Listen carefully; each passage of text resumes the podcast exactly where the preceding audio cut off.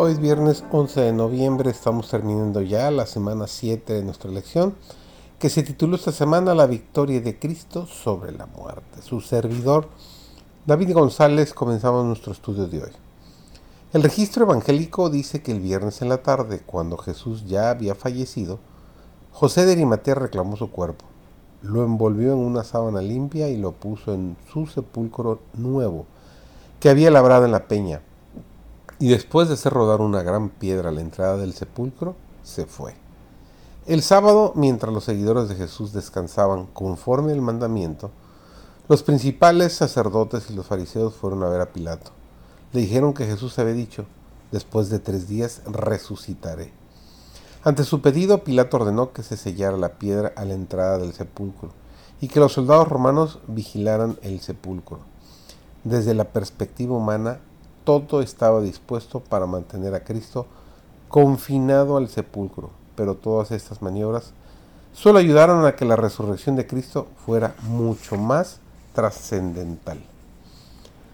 Si la resurrección de Cristo fue solo una visión, una ilusión o un mito, como sugieren algunos eruditos críticos, entonces Cristo terminó mintiéndoles a sus propios discípulos, al prometerles algo que nunca cumplió.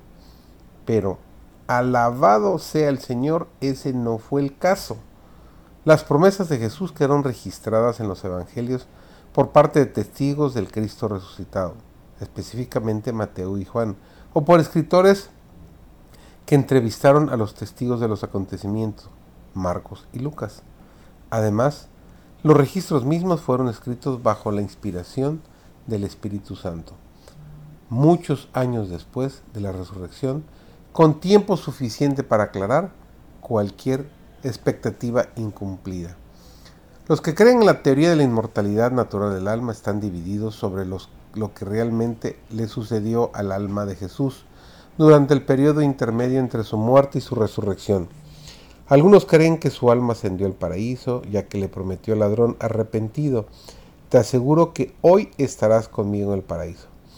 Pero esta suposición contradice de manera rotunda las palabras que Jesús le dijo a María Magdalena después de que resucitó. Suéltame, porque aún no he subido a mi Padre. Otros intérpretes sugieren que Jesús descendió a los infiernos porque así como Jonás estuvo en el vientre del gran Cristo descendería al corazón de la tierra. El llamado credo de los apóstoles reza que Jesucristo fue crucificado, muerto y sepultado descendió a los infiernos. Al tercer día resucitó entre los muertos y subió a los cielos. En la isla de Patmos, el Señor se le reveló al apóstol Juan con las palabras, Yo soy el que vive, estuve muerto, pero mira, ahora estoy vivo por siempre y para siempre, y tengo en mi poder las llaves de la muerte y de la tumba.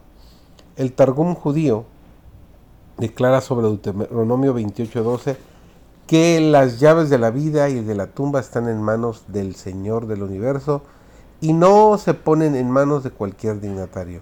Entonces, al presentarse a sí mismo como poseedor de las llaves de la muerte y de la tumba, Cristo confirmó sus credenciales divinas sobre la muerte y el sepulcro, y su poder para finalmente levantar a todos sus hijos fieles de los sepulcros. La tumba vacía señala al Salvador resucitado que trae la seguridad de la vida eterna. Qué maravillosa promesa. Hagámosla nuestra.